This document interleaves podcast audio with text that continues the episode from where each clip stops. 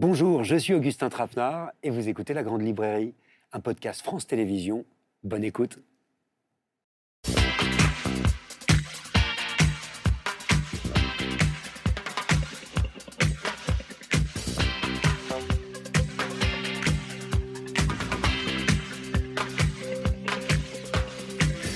Bonsoir, bienvenue dans la Grande Librairie avec des écrivains que j'ai choisis aujourd'hui parce qu'ils s'efforcent de tisser et de retisser des liens, où on a tendance à se renfermer, à s'isoler, à oublier trop souvent.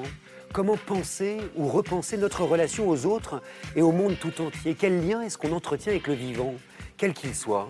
Bonsoir Eric De Luca. Bonsoir. Immense romancier et poète italien, traduit euh, dans le monde entier.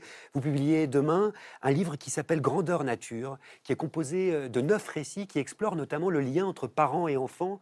Alors c'est un thème qui traverse l'ensemble d'une œuvre majeure, mise à l'honneur dans une anthologie également intitulée Itinéraire, qui rassemble sur une trentaine d'années certains de vos plus grands textes, et au gré desquels se dessine votre portrait, votre portrait d'homme, et d'écrivain. Bonsoir Cyril Dion. Bonsoir. Merci euh, d'être avec nous. On connaît euh, le militant, auteur d'un petit manuel de résistance contemporaine, le réalisateur euh, du film Demain, évidemment, César du meilleur documentaire il y a sept ans.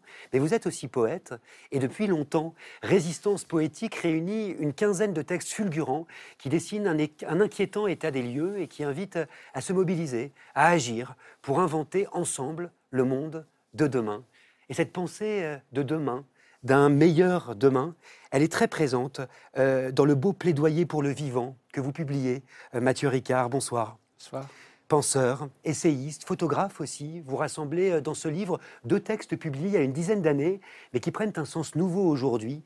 Plaidoyer pour l'altruisme et plaidoyer pour les animaux. Des plaidoyers pour redonner sens à nos vies, foi dans l'avenir de nos sociétés, par un plus grand respect du vivant, justement. Et c'est tout cela, à mon sens, qui triomphe dans le nouveau roman de Marie Charelle. Bonsoir. Bonsoir. Après le succès des Danseurs de l'Aube, il y a deux ans, vous nous plongez avec les Mangeurs de Nuit dans le Canada des grands espaces. Alors c'est un roman merveilleux qui raconte sur plusieurs décennies l'histoire de deux exclus et le lien qui les unit, leur présence au monde qui les entoure, la foi qu'ils partagent dans la puissance des récits, le pari aussi, de la poésie.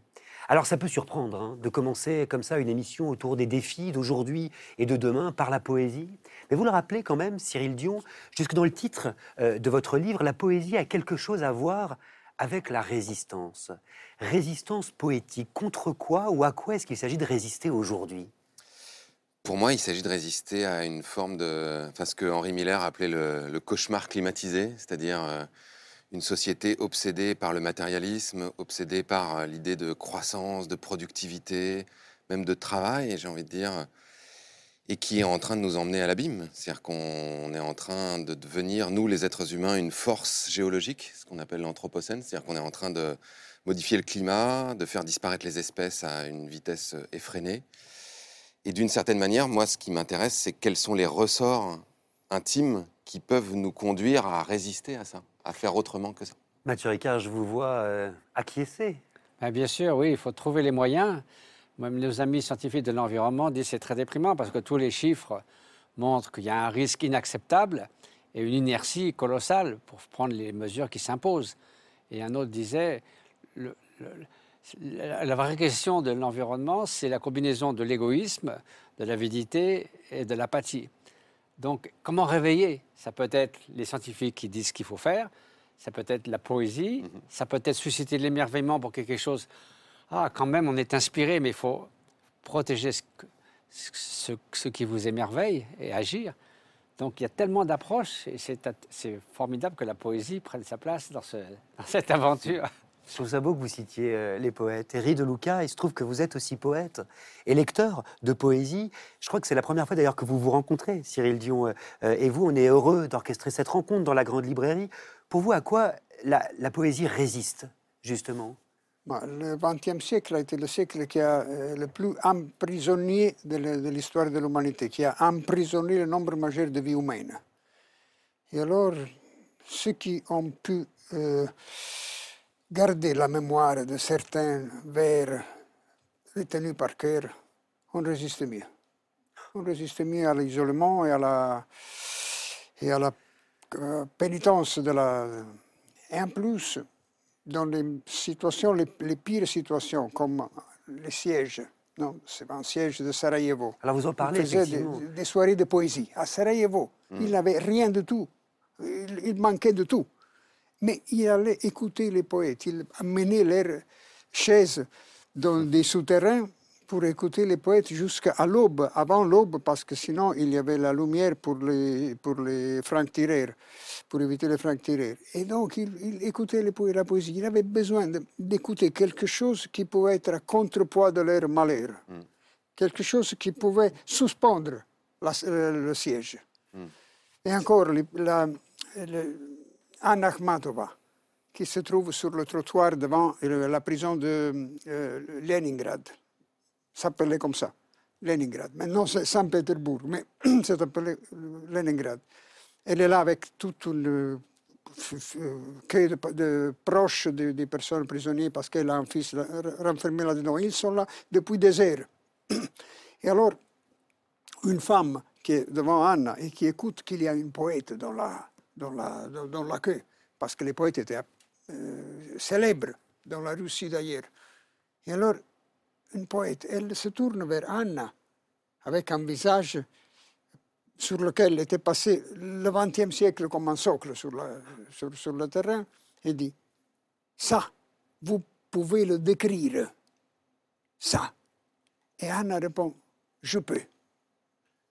Elle prend, au nom de la poésie, la responsabilité de répondre à la question de cette femme. La poésie arrive à, pou- à pouvoir décrire ça Oui. Il y a quelque chose de presque insurrectionnel dans la poésie. Oui, il y a quelque chose d'insurrectionnel et puis il y a quelque chose de vital. C'est-à-dire que ce que dit Erila, on le voit, euh, Pierre Créange, par exemple, qui était un, un déporté, euh, continuait à écrire des poèmes pendant- dans les camps de concentration. Et ses, ses- compagnons d'infortune euh, étaient extrêmement frappés de voir qu'il s'asseyait à sa table, qu'il écrivait des poèmes, euh, les écoutait. On peut voir que des poètes qui sont emprisonnés, je pense à Nazim Hikmet, qui est un poète euh, turc extraordinaire, qui a passé, il me semble que c'est 57 ans de sa vie, si on met tout bout à bout dans des geôles, n'a jamais arrêté d'écrire de la poésie. Et il a un vers qui est incroyable, enfin moi qui me touche profondément, qui dit Si nous ne brûlons pas, comment éclairer la nuit? Et pour moi, la, poésie, c'est cette espèce de feu sacré qu'on a besoin de ranimer et qui est indispensable. Et donc dans les, moments les plus sombres de l'histoire, c'est comme, euh, euh, René Char qui écrit ses feuilles d'hypnose pendant la, Deuxième Guerre mondiale. Il faut pouvoir se raccrocher à quelque chose qui nous, qui nous fait brûler, qui nous rend vivants, profondément vivants, et auquel on peut s'accrocher, et qui est notre raison de vivre. Marie Charelle? Oui, je pense à cette phrase que vous écrivez au début de votre, li- votre livre. Cette résistance poétique, c'est abreuver nos âmes de lumière quand le monde sombre dans l'obscurité. Je, je cite de mémoire. C'est exactement ça. Et c'est vrai que la poésie est partout, elle s'infiltre partout, elle résiste. Elle allume la lumière, même en prison. Nazim Hikmet, c'est l'exemple euh, peut-être un des plus bouleversants sur ce, Mm. sur ce point. Et vous faites dire à un de vos personnages, d'ailleurs, Marie Charelle, je l'ai relevé dans votre livre Les Mangeurs de Nuit, dont on va parler euh, tout à l'heure, page 66, c'est très beau. Les mots ont le pouvoir d'inventer le monde. C'est peut-être ça qui se joue justement avec la poésie. Inventer ou réinventer le monde. Oui, et trouver la lumière. Je crois, je crois que c'est vraiment la meilleure définition, abreuver nos âmes de lumière, là où, il n'y en a plus. La poésie peut toucher ce- cette corde sensible plus que tout autre art, je crois. Vous entretenez, Mathieu Ricard, un lien très fort avec la poésie, vous dont la sœur, Ève Ricard, est Ma poétesse. sœur, poétesse, elle a fait un magnifique livre euh, récemment, Éclat de vie. Et euh, oui, j'ai, en entendant proclamer ces poèmes, c'est vrai que c'est très, très, touchant. Et, puis aussi, il y a oui, ces, ces images qui sont. Le bouddhisme utilise beaucoup d'images. On dit à propos de la lumière qu'un instant de lumière peut dissiper des millions d'années de ténèbres, parce qu'ils n'ont pas de substance. Donc, tous ces. Et la traduction, parce que je traduis beaucoup de textes tibétains, euh, c'est souvent extrêmement poétique. Il faut une sorte de transcréation pour le rendre dans notre langage qui n'est évidemment pas le même. Il y a, une citation, c'est un proverbe chinois, je crois, qui dit euh, Mieux vaut allumer une lumière que maudire les ténèbres. Vous écrivez, Cyril Dion, l'art peut, doit réveiller en nous des forces motrices, la peur, la colère, la douleur, l'émerveillement. Et j'aimerais qu'on s'arrête sur cette idée euh, d'émerveillement. La dernière fois que vous êtes émerveillé, tiens, c'était quand, Cyril Dion? La dernière fois, je ne sais pas, mais il y a en fait, ce qui est incroyable, c'est qu'on peut s'émerveiller euh, d'un rien. Il suffit de regarder. Et le problème qu'on a, c'est un problème d'attention. Et la poésie ou la méditation, d'ailleurs, est une invitation à faire à nouveau attention. Ça peut être à la personne euh, qui est à côté de nous, ça peut être euh, à un coucher de soleil, ça peut être à une relation extraordinaire qu'on entretient et dont on ne fait plus attention, à laquelle on ne fait plus attention. Et c'est ce que dit Baptiste Morisot, qui est un, philosophe du vivant, qui dit que d'une certaine manière, la crise qu'on vit est une crise de la sensibilité. C'est-à-dire que nos sens sont comme émoussés et on n'est plus suffisamment touché par ce qui est en train de se produire dans le monde. On n'est plus touché par euh, des forêts qui sont rasées à l'autre bout du monde. On n'est plus touché par le plastique qui se déverse dans les océans. On voit ça à travers des écrans et comme une sorte d'abstraction. Alors que dès qu'on est confronté à nouveau à cette réalité sensible, ça nous bouleverse. Et comme ça nous bouleverse, on est tenté de réagir. C'est pour ça que quand on coupe un arbre à côté de chez vous, ça vous touche. Et si on coupe une forêt à l'autre bout du monde, non. Et l'art et, la poésie est une forme de médiation qui nous permet de reconnecter cette sensibilité. Mais qu'est-ce qui vous émerveille tous, toutes, autour de cette table? Mathieu Ricard, tiens, vous qui avez écrit ce ah livre qui s'appelle Émerveillement. J'ai découvert ce concept qui est magnifique parce que, notamment, j'étais très heureux de savoir que les psychologues ont trouvé que ça accroissait notre altruisme. Parce que le sentiment de l'ego et de sorte de se retrancher dans la bulle de l'ego éclate c'est quelque chose qui est plus grand que nous, le sentiment d'appartenance, d'interdépendance. C'est à la fois l'immensité de, la grandeur de la nature, c'est la beauté d'un regard d'un nouveau-né, d'un sourire d'un vieillard, c'est justement l'odeur euh, qui dans, dans une prairie d'été après la pluie, c'est un flocon de neige qui tombe dans votre main. Ça peut être tout ça, un instant de, de silence. Et pour ce qui est de l'environnement, encore une fois, l'émerveillement, si vous êtes émerveillé par quelque chose, vous n'allez pas le détruire naturellement, vous voulez le protéger. Donc, vous êtes concerné et vous agissez. C'est la nature qui vous émerveille. Éric de Luca, vous Une petite sémence qui se trouve ensevelie dans la terre, non? Elle commence à pousser et pousse vers le haut. Et comment sait-il où pousser?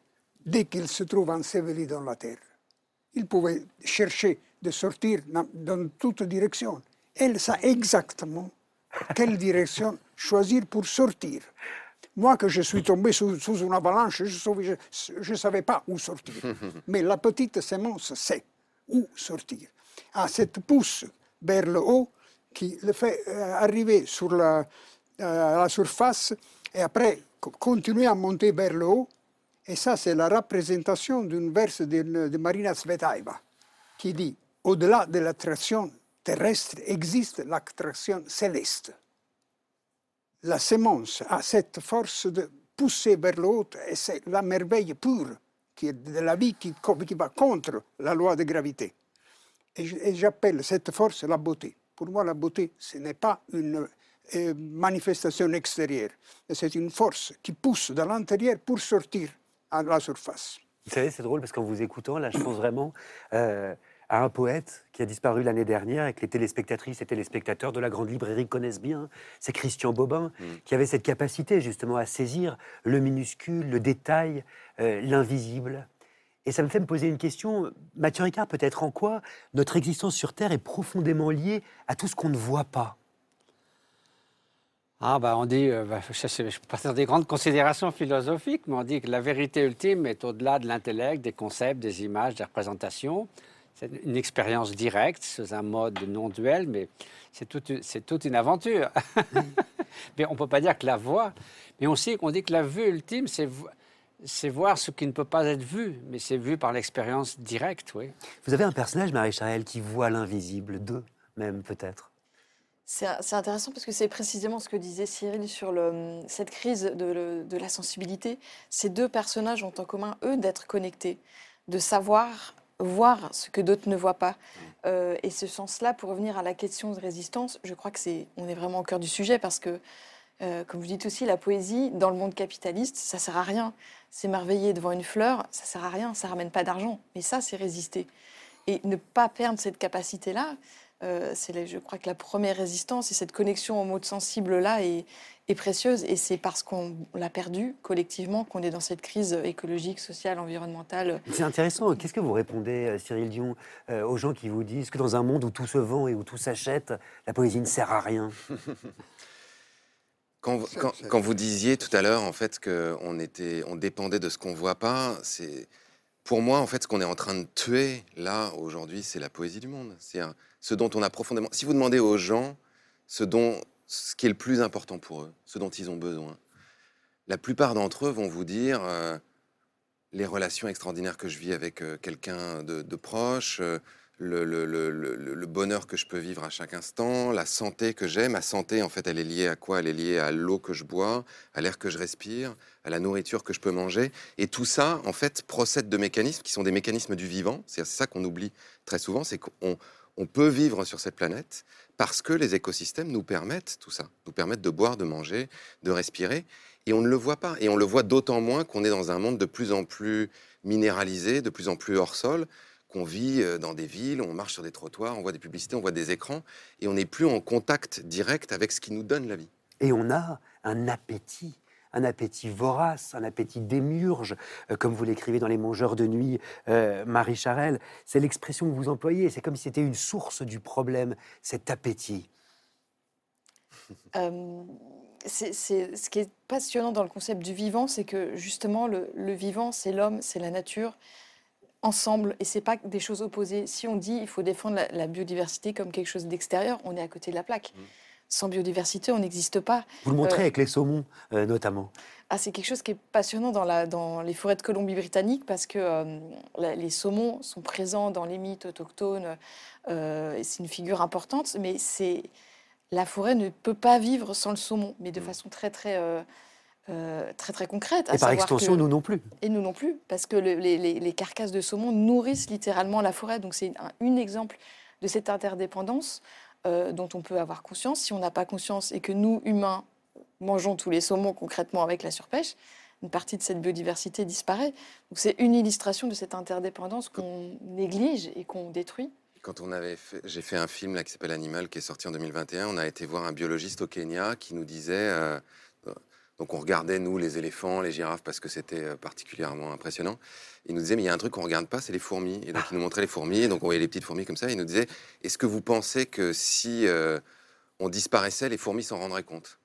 On disait, bah, non, peut-être pas. Il disait en revanche, si les fourmis disparaissaient, tout ce que vous voyez là disparaîtrait parce que c'est les fourmis qui vont chercher les petites graines qui vont recycler d'une certaine manière le, végétal, qui vont les disséminer, qui vont permettre à la végétation de pousser, donc aux herbivores de manger, donc aux carnivores de manger.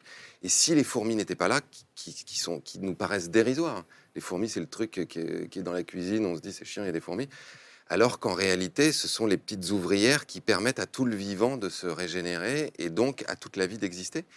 Et c'est ça qu'on voit plus, et c'est ça qui nous demande de l'attention. Et c'est cette attention-là que la poésie peut, à mon avis, ranimer.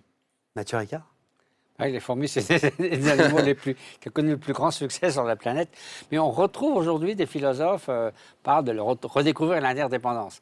Du point de vue du bouddhisme, ça fait 2500 ans qu'on dit que c'est au cœur de la réalité de ne pas avoir des causalités linéaires. Ça, c'est dû à ça, ça, c'est dû à cette personne, ça, c'est dû à cet événement. En fait, c'est un immense... On parle dans le- l'exemple du palais d'Indra. C'est un palais de perles, et dans chaque perle, tout le palais se reflète. C'est-à-dire qu'il y a une immense infinité de causes et de conditions qui contribuent à chaque événement. Rien n'est indépendant, rien n'est autonome, rien ne peut exister par soi et en soi. Mais ça suppose quand même une responsabilité de notre part en tant qu'hommes et femmes. Éric de Luca, il y a une phrase euh, dans votre livre Grandeur Nature. Vous dites J'ai appris à ne pas désirer. Aujourd'hui, je considère cet enseignement comme un luxe. Ne pas désirer, Éric de Luca. Quel luxe est-ce que c'est pour vous? Mais le fait que mon père m'a démontré, euh, avec son exemple, pas pour, m'apprendre quelque chose, qu'il ne parlait jamais d'argent. Donc l'argent, c'était c'était pas un argument. Vous parlez avant de la achat-vente, à quoi sert la poésie? À démontrer le contraire d'achat et vente, à démontrer le gratuit. Le gratuit sur lequel se fonde la communauté humaine. Se fonde pas sur, la, sur le, le produit et le, et le- se font sur le sur le- l'échange gratuit et sur le- la fraternité mutuelle. Et la poésie appartient à ce royaume du gratuit. Mais ça s'apprend quand même, Cyril Dion, à ne pas désirer, à ne pas, euh, à ne pas rentrer dans cette folle euh, dynamique du désir? Je ne sais pas si on a besoin de ne pas désirer, parce que le, le désir est quand même une force vitale, motrice, mais en tout cas à pas se laisser embarquer dans une espèce de faux désir. C'est c'est ça que notre civilisation moderne a créé, a créé des désirs factices. On est, en- je sais pas, on est soumis à des milliers de messages publicitaires chaque jour qui nous donnent, enfin, qui, qui, qui créent de la confusion dans notre désir. C'est-à-dire que vous voyez une pub pour une voiture, vous voyez euh, souvent un type qui est en train de conduire avec une très belle femme à côté de lui, avec des enfants derrière qui font aucune miette sur les sièges, qui roulent sur une route extraordinaire dans un paysage sublime euh, avec la mer, etc. Et en fait, ce qu'on essaye de vous dire, c'est si vous achetez cette voiture, vous allez avoir tout le reste. C'est-à-dire que vous allez avoir euh, le statut social, vous allez avoir une très belle femme, des très beaux enfants, vous allez avoir la liberté. Et ça, c'est faux. C'est-à-dire que ce à quoi on a besoin de revenir, c'est de quoi a-t-on réellement besoin, à la fois pour être heureux et à la fois de prendre conscience des impacts que nos désirs ou que la construction que la société moderne a créée de nos désirs peut avoir. Acheter une nouvelle voiture tous les trois ans ou changer de smartphone tous les deux ans, ça a un impact considérable et en réalité, ça ne comble pas des désirs profonds. C'est une espèce de succès d'année, de- de dope, quoi. C'est de la drogue. Dans les années 30, le marketing, l'idée du marketing, ça c'était un, un neveu de Freud, j'ai oublié son nom aux États-Unis. Le principe du marketing, c'était de faire désirer aux gens ce dont ils n'ont pas besoin. Ouais, c'est ça. C'était ça l'idée. Parce que si on a vraiment besoin de quelque chose, d'une bêche, on va la chercher, on regarde la meilleure, on la prend. Et j'ai beaucoup aimé dans votre livre une leçon d'économie. Ouais. Ah oui. C'est de savoir être contenté. Et dans le bouddhisme, il y a une phrase qui dit savoir être contenté, c'est tenir un trésor dans le creux de sa main. Parce qu'on est satisfait, forcément. Et on dit aussi, si en, ayant un, on veut deux, c'est ouvrir la porte aux démons. Parce que ça ne sera jamais fini. Et il y a des anthropologues qui ont étudié ça, et ils montrent que les gens qui sont portés absolument à la consommation, à l'image, etc., ils sont hédonistes, mais pas très heureux. Ils sont extrêmement préoccupés d'eux-mêmes, mais pas des problèmes globaux. Et ils sont en moins bonne santé. Ils n'ont pas vraiment d'amis. Donc, en gros, euh, il vaut mieux des valeurs intrinsèques, l'amitié, le lien, etc., que voilà, le statut social, euh, d'avoir une belle voiture. euh, et la société de consommation ne mène pas, ça a été bien étudié à la satisfaction. Non, il y a même une sorte de découplage. C'est-à-dire Ouais. qu'au bout d'un moment, en fait, on peut gagner bah oui, énormément d'argent et en fait devenir très malheureux. Exactement. Mais C'est quand même un dilemme. Je pense à un de vos poèmes qui s'appelle Rien à l'horizon, où vous écrivez Nous ne voulons pas de ces écrans, nous ne voulons pas de ces stupides hangars de tôle colorée, nous ne voulons pas euh, de ces jobs empestés, nous ne voulons pas de ces usines effarées, nous ne voulons pas de ces champs gagnés sur les troncs. Et pourtant, on continue à cliquer, à acheter, à cautionner un monde dont on ne veut pas. C'est intéressant quand même ce paradoxe. Oui, parce que là encore, il y a une construction. C'est là où, pour moi, il y a une forme de malentendu. C'est-à-dire qu'on on passe notre temps à, reporter la responsabilité sur les individus en disant, bah quand même, vous n'êtes pas raisonnable. C'est le patron de Coca-Cola, à un moment, qui avait dit, euh, Bah oui, il y a beaucoup de plastique dans les océans, mais c'est les gens qui sont pas raisonnables. Vous voyez, ils jettent leurs bouteilles n'importe où. Sauf qu'en fait, ce qu'il dit pas, c'est qu'à un moment, Coca-Cola, par exemple, a décidé d'arrêter de faire des bouteilles en verre consignées et a décidé de faire des bouteilles en plastique et de laisser la responsabilité aux gens de se débrouiller avec ces bouteilles en plastique il y, a des, il, y a des, il y a des chemins structurels qu'on prend. Et là, par exemple, ce désir qui est créé notamment par les réseaux sociaux, par les écrans, je veux dire, il y a des gens qui ont réfléchi à ça, qui savent comment le cerveau fonctionne, qui savent qu'il y a des sécrétions de neurotransmetteurs à chaque fois qu'on a un petit clic, à chaque fois qu'on a un euh, une petite gratification qui vient de, ces réseaux sociaux, et que ce n'est pas le désir profond des gens. Donc, pour moi, on a, infiniment besoin d'arrêter de culpabiliser les gens et de regarder les structures qu'on crée qui nous entraînent dans une direction plutôt qu'une autre. et de proposer peut-être euh, de la création. Ce qu'on peut, c'est continuer à élever la voix, continuer euh, à faire résonner des mots. Cyril Dion, si vous le voulez bien, j'aimerais bien que vous nous lisiez euh, un de vos poèmes, alors qu'arrive sur ce plateau votre complice et compère Sébastien Hogg, qui peut s'asseoir, évidemment, euh, avec lequel vous avez créé ce spectacle qui s'appelle Résistance poétique. Le poème que j'aimerais que vous lisiez s'appelle Debout. Allez.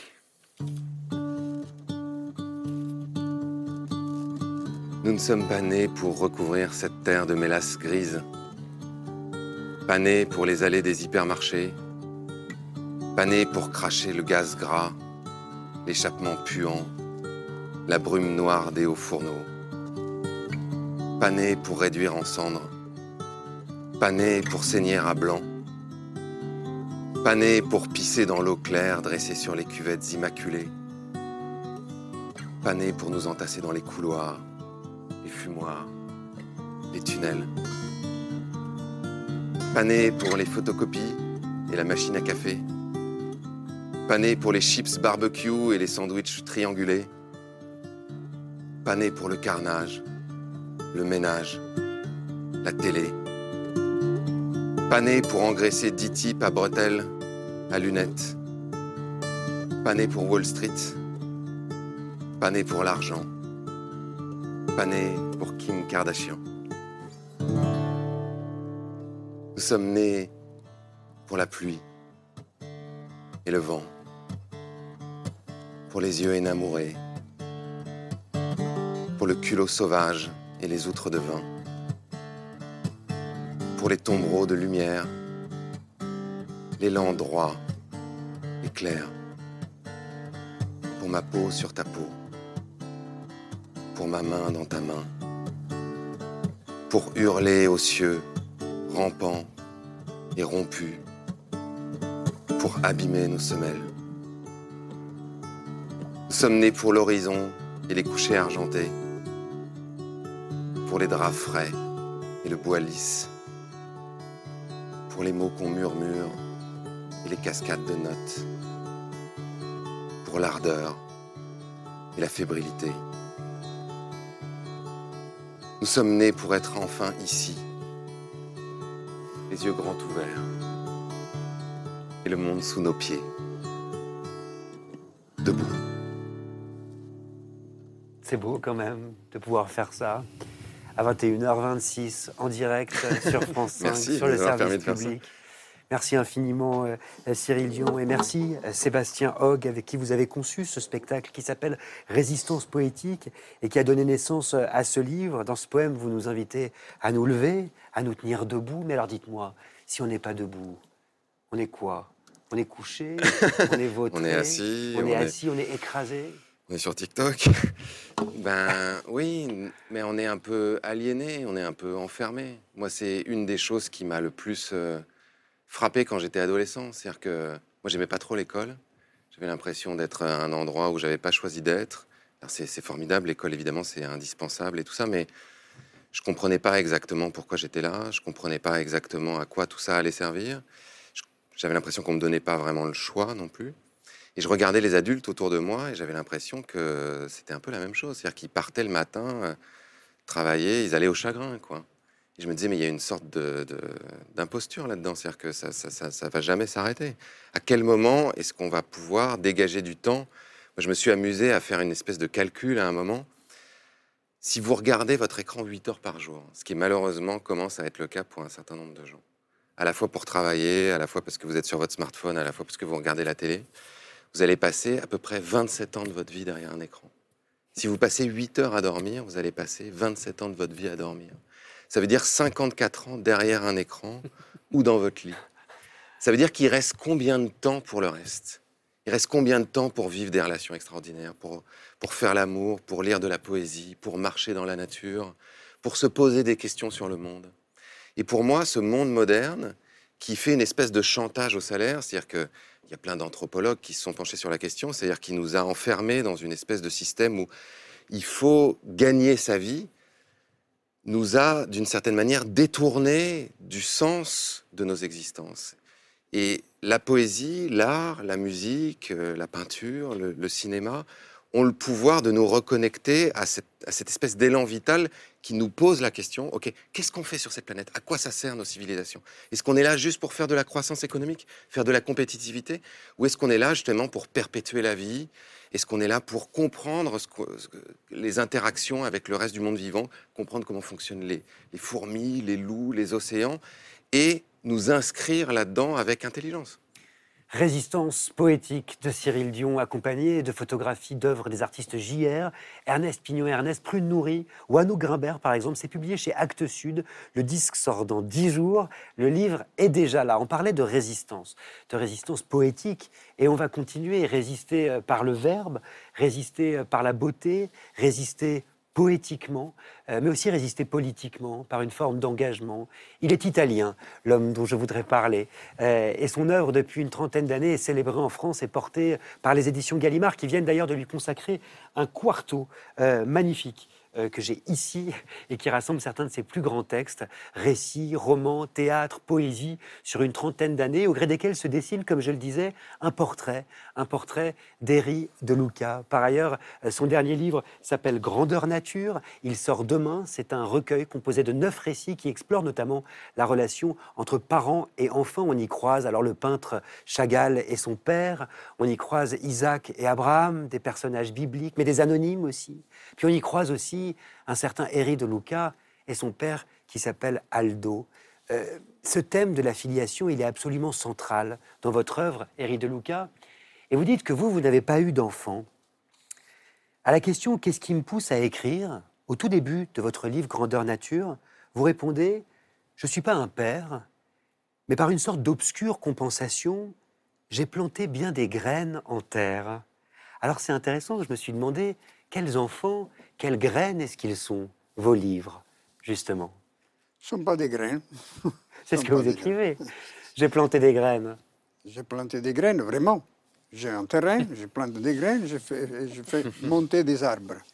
Et donc, ma, mon résultat final sera, sera l'ombre que les arbres enlargent sur la terre.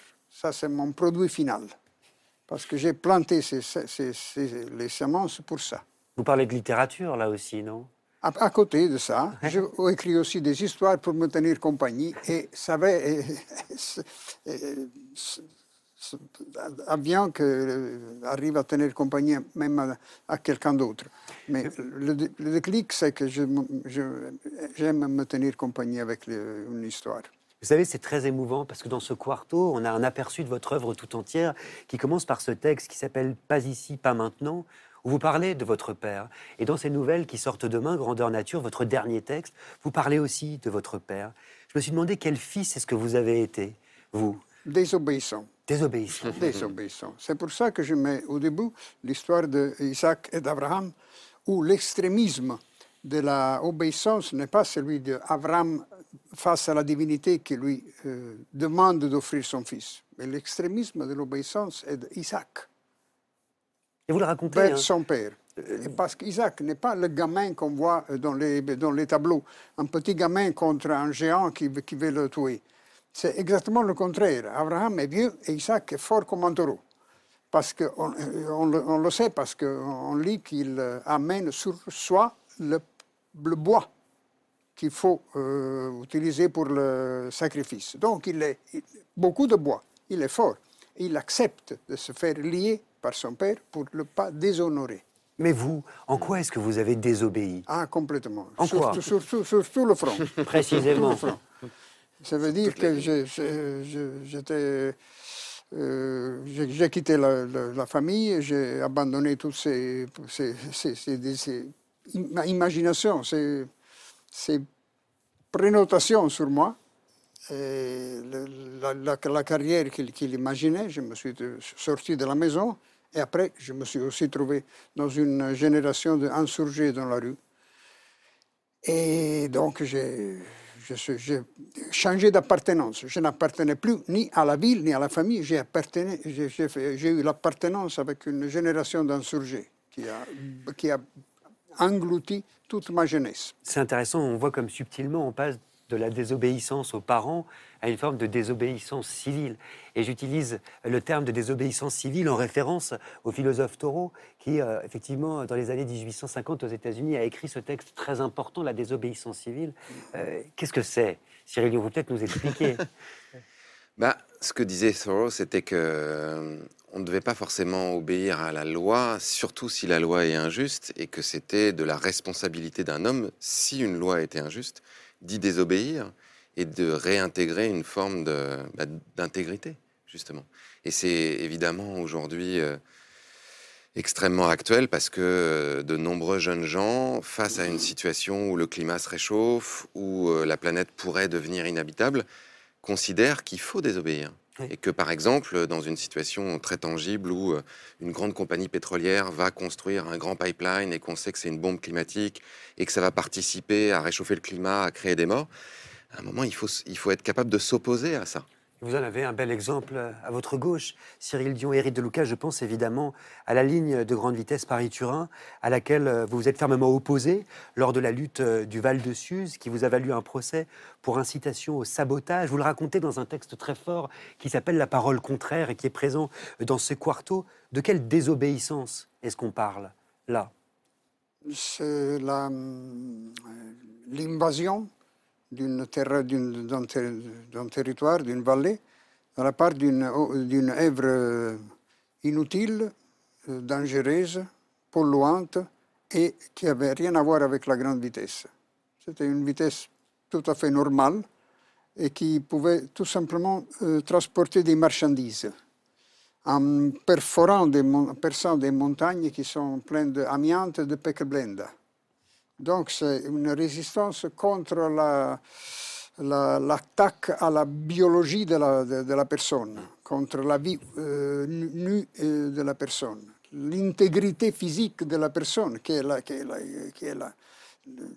le format de, de, toute constitution humaine, de tout euh, regroupement et de toute communauté humaine. Donc ils se sont, battus contre, pour résister ils ont gagné, parce que jusqu'à maintenant, il n'y a même pas dizaines d'années, il y a 30, 30 une trentaine d'années, qu'ils n'arrivent pas à faire le trou, à commencer le trou principal. Donc, ils ont vraiment saboté cette œuvre sans la, euh, en la rendant euh, ridicule et inutile. Et moi, j'ai soutenu leur lutte, j'ai euh, soutenu leur, j'ai agrandi, euh, amplifié le, le, volume de leurs de leur paroles. Et dans, dans, ce texte, vous avez cette phrase où vous dites on vous accuse finalement d'incitation, d'incitation au, au, sentiment de justice. Ça, c'est très fort parce que ça parle aussi du pouvoir des mots, de ce que peut faire un, un écrivain quand il prend la parole publique, inciter au sentiment de justice, quand il se cherche, quand il cherche à se définir chez les personnes qui ont pu lire euh, et vous suivre au moment de cet engagement. C'est euh, ça la parole ouais. contraire. Contraire. Mais d'abord, la justice, c'est un sentiment. Ce n'est pas un, un, un, code ou, ou des lois. Il n'a pas rien à voir avec les lois. Il n'a rien à voir avec la légalité. Parce qu'un parlement comme le Parlement italien peut bien faire une loi parfaitement légale qui empêche un pêcheur de sauver des, des, naufrages, des naufragés dans la mer et qui le condamne pour euh, euh, immigration clandestine, pour aide à l'immigration clandestine. C'est une loi parfaitement, parfaitement légale, mais c'est exactement le contraire de la justice, du sentiment de justice. En plus, c'est contraire aussi au devoir de prêter secours. Parce que le dernier naufrage qui s'est produit dans la, en Calabre il y a peu de jours, avec 65 euh, noyés, bon, c'est exactement la omission de secours, délibérée. Mathieu Ricard ben, Quand on voit le combat de Gandhi, on passe à la non-violence, la résistance passive, mais satyagraha, ça veut dire la force de la vérité. Ça, c'est la vraie justice. C'est la vraie justice humaine, c'est-à-dire de, de, faire le moins de mal possible et de remédier le plus possible aux souffrances d'autrui. Et c'est ça qui mène la, la, véritable justice. C'est ce qui est juste sur le plan humain pour euh, minimiser les souffrances avant tout. Puis c'est une façon de nous ramener à une forme de responsabilité individuelle, c'est-à-dire de pas simplement suivre comme des moutons, et aussi de pouvoir se dresser à des moments quand quelque chose est injuste ou quand quelque chose est, est profondément létal. Et là, en l'occurrence, il y a aujourd'hui des politiques euh, climatiques ou des agissements de multinationales qui provoquent des, des morts dans le monde. D'être capable de le dire. Enfin, je veux dire, c'est ce que faisaient les résistants pendant la guerre. Typiquement, le régime de Vichy, a priori, c'était le régime tel qu'il était défini, c'était la loi. Pourtant, il y a des gens qui se sont opposés à ça, qui ont résisté parce qu'ils considéraient que la vérité n'était pas là, que la justice n'était pas là, que la protection des humains n'était pas là. Et là, la protection du monde vivant passe par ça aujourd'hui. Dans les histoires que vous racontez, Henri de Luca, dans votre dernier recueil de nouvelles qui s'appelle Grandeur Nature, il y en a une qui m'a marqué. C'est une histoire euh, que vous avez écrite et puis entièrement réécrite. C'est l'histoire d'une jeune femme qui découvre euh, que son père est un ancien nazi qui vit sous une fausse identité. Cette nouvelle, elle s'appelle Le tort du soldat. Pourquoi est-ce qu'il fallait que vous l'écriviez, cette nouvelle? Parce que dans la première euh, version, Euh, j'étais plus concentré sur la force de l'histoire qui arrive à, produire une vengeance à travers une déroute mentale de ce vieux nazi qui se trouve à, avoir euh, essayé de découvrir pourquoi les Juifs ont réussi à euh, se sauver de la destruction. Et alors il, s'acharne avec la Kabbalah, il, se, fait dominer par cette obsession et il y a une vengeance qui se produit à, travers ça. C'est l'histoire qui arrive à pratiquer une forme de euh, ritorsion, ritorsion de vengeance. Dans la deuxième version, dès que j'ai commencé. C'est toute une des histoires qui regardent la relation entre parents et fils, je me suis concentré sur la relation entre, dans la petite histoire, dans la petite histoire qui contient la grande histoire, mais qui est la petite histoire des relations entre, entre cette fille euh, qui mm, sait de pouvoir pas échapper au sang de son père. Il y a une phrase qui m'a marqué, moi, dans cette nouvelle. La première partie du siècle a été pour moi une jambe amputée qui fait souffrir même absente. Né dans la deuxième partie, je sens ses élancements. De quoi vous parlez? Il fait que, né dans la moitié du siècle, la moitié avant euh, m'a m'a donné sa, ses, impulsions, ses, nécessités, ses, devoirs c'est hum, la destruction des, Juifs d'Europe, les grandes migrations, les, les, grands, les, camps de, de concentration. Euh, tout ça hum, est passé sur la peau de mes parents. Mm. Et donc, cette, cette, leur histoire, leur incompréhension de l'histoire, leur incapacité d'entendre ce qui s'était passé,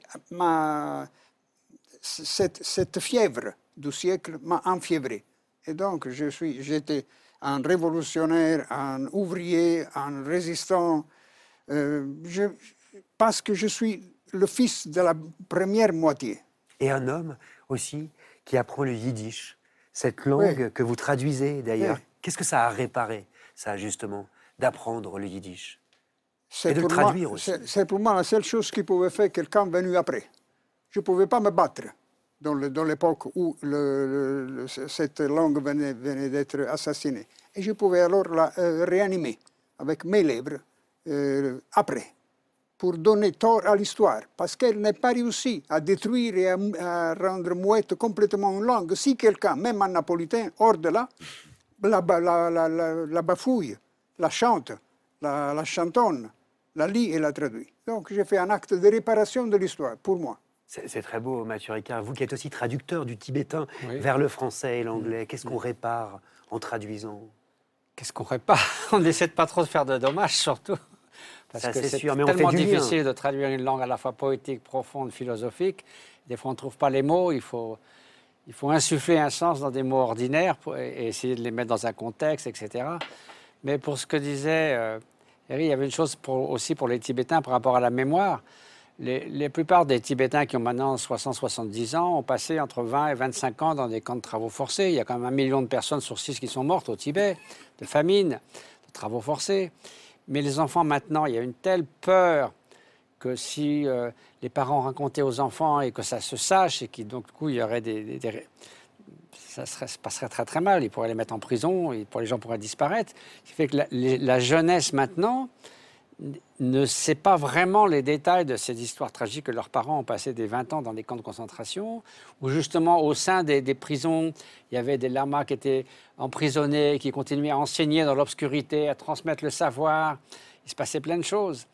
Mais les jeunes ne le savent pas parce que c'est trop risqué de leur raconter l'histoire d'avant, parce que ça mettrait en danger tout le monde. Ceux qui, les enfants qui sauraient et les parents qui raconteraient, qui pourraient être dénoncés par quelqu'un.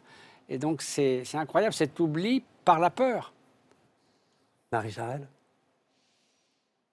C'est. Euh, je crois, je, pensais à ce que vous disiez sur la traduction et sur la difficulté de mettre des mots sur des, des, des, mots ou des concepts qui sont différents d'une langue à l'autre.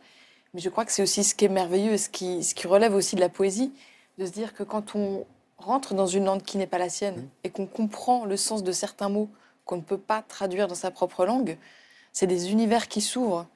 Et là aussi, on, re- on revient au monde sensible, c'est-à-dire comprendre des mots qu'on ne, sait pas traduire avec ces mots à soi, c'est quelque chose d'à la fois vertigineux et très puissant. Vous dites dans Les Mangeurs de Nuit, d'ailleurs, c'est très beau, qu'une autre, qu'une autre langue apporte d'autres nuances, d'autres mots, en réalité, d'autres visions du monde. C'est ça, c'est fascinant de découvrir qu'en islandais, il y a une infinité de mots pour décrire la neige, alors que nous, on a juste la neige. Ça dit beaucoup de choses sur euh, une autre culture, une autre vision du monde. Et donc, euh, c'est- ouvrir ses propres univers à d'autres univers que de plonger dans d'autres langues. Mais sur la question justement des concepts et tout ça, c'est ce que Philippe Descola a, beaucoup étudié euh, en allant à vivre chez, les Hachoirs, en, en se rendant compte qu'en fait, le concept même de nature n'existait pas chez les Hachoirs. C'est-à-dire que un mot qui est utilisé pour décrire tout ce qui n'est pas les êtres humains, ça n'existe pas parce que dans leur représentation du monde, il y a une continuité entre les animaux non humains et les animaux humains, et tout ça fait un ensemble. Et donc on voit à quel point la langue construit à la fois des représentations du monde, mais construit aussi des fonctionnements. Aujourd'hui, le fait que nous, nous nous soyons séparés du vivant, qu'on parle même d'environnement, c'est-à-dire de quelque chose qui nous environne, qui est loin de nous, c'est aussi dû à la langue. Et donc réhabiliter la langue, par exemple, arrêter d'employer ce mot d'environnement et parler d'écologie pour parler plutôt des liens plutôt que de parler du décor, c'est une façon de réparer. Et donc je pense que et la traduction et la, la, la sémantique d'une façon générale, on le voit sur la question du genre, sur la question de l'égalité, est vraiment une façon pour les humains de, de- de recréer des représentations du monde qui unifient et qui ensuite se traduisent par des choses concrètes. Eric de Lucas, si vous le voulez bien, j'aimerais lire l'un de vos poèmes. C'est un poème important, puisqu'il ouvre euh, cette édition euh, du Quarto Gallimard. C'est un poème qui s'appelle Valeur et qui est tiré d'un recueil euh, de 2002 intitulé Œuvre sur l'eau. J'attache de la valeur à toute forme de vie, à la neige, la fraise, la mouche. J'attache de la valeur au règne animal et à la république des étoiles. J'attache de la valeur au vin tant que dure le repas, au sourire involontaire, à la fatigue de celui qui ne s'est pas épargné, à deux vieux qui s'aiment. J'attache de la valeur à ce qui demain ne vaudra plus rien et à ce qui aujourd'hui vaut encore peu de choses. J'attache de la valeur à toutes les blessures.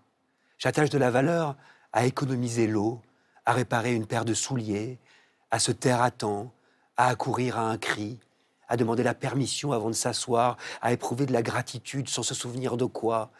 J'attache de la valeur à savoir où se trouve le nord dans une pièce, quel est le nom du vent en train de sécher la lessive.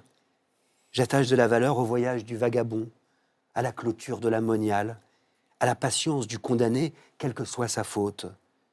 J'attache de la valeur à l'usage du verbe aimer et à l'hypothèse qu'il existe un créateur.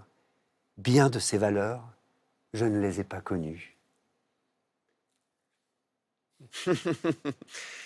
Ça veut dire quoi? Vous les avez pas connues, ces valeurs? Que Je vous peux- transmettez Je, je peux les citer, mais je ne l'ai pas connu. Cyril Dion, ça vous émeut, ce texte-là? Ben oui, c'est trop beau, bien sûr. Mais c'est encore une fois ce dont on parlait tout à l'heure. hein. C'est prêter attention à ce qui ne semble ne pas avoir de valeur dans ce monde moderne, qui, qui ne compte la valeur que par l'argent, par des choses qui sont sonnantes et trébuchantes. Alors qu'en réalité, ce qui tient, ce qui est le tissu du monde depuis tout le temps, c'est pas ça. C'est tout ce qu'il y a dans le poème. Mathieu Ricard? Oui, ça me fait penser. Alors, je suis un peu dyslexique, donc je prononce mal, mais il écrit sur le ciel de la Colima, Evrena Gainsbourg. Donc, elle était euh, en jugement sous Staline.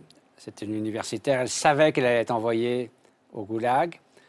Le jugement était une farce. Et donc, elle connaissait l'issue. Ça durait une heure. Et à un moment donné, elle regarde par la fenêtre et il y avait un arbre qui commençait à être en fleurs avec des oiseaux. Et brusquement, tout, le reste est disparu. Elle s'est complètement euh, fondue dans cette scène. Et il y a un mouvement de suspension, d'émerveillement qui a brisé ce cycle complètement de stupidité et de non-sens. Je vous invite pour ces émerveillements vraiment euh, à vous plonger dans cette anthologie Quarto où Eric de Luca euh, rassemble certains de ses plus beaux textes qui est sobrement intitulé Itinéraire. Par ailleurs, Grandeur Nature sort demain aux éditions Gallimard dans une très belle traduction de votre traductrice de toujours, Danielle Valin. Deux livres qui feront naître en vous, j'espère, des envies de folle liberté. Et ceux qui sont libres dans cette émission, vous les connaissez, ce sont les libraires. Les libraires indépendants notamment qui résistent tous les jours à nos tentations de l'enfermement qui consisterait justement à pas sortir de chez soi et à commander un livre sur une grande plateforme. Vous savez, vous n'êtes pas obligé. Un livre neuf, je le répéterai toujours, coûte le même prix dans votre librairie. Y aller, c'est pas rien. C'est s'engager pour vos commerces de proximité, pour demain. Aujourd'hui, on parle de littérature étrangère avec deux libraires passionnés, Marie-Ève Charbonnier de la librairie Parole à Saint-Mandé et Simon Gémon de la librairie À tout livre dans le 12e arrondissement à Paris. On se retrouve juste après en compagnie d'Éric Deluca, de Cyril Dion, de Mathieu Ricard, de Marie Charelle, avec qui on parlera du très beau roman Les Mangeurs de Nuit. C'est mon trésor de la semaine. Juste après ce sujet signé Inès de la Mode Saint-Pierre. À tout de suite. you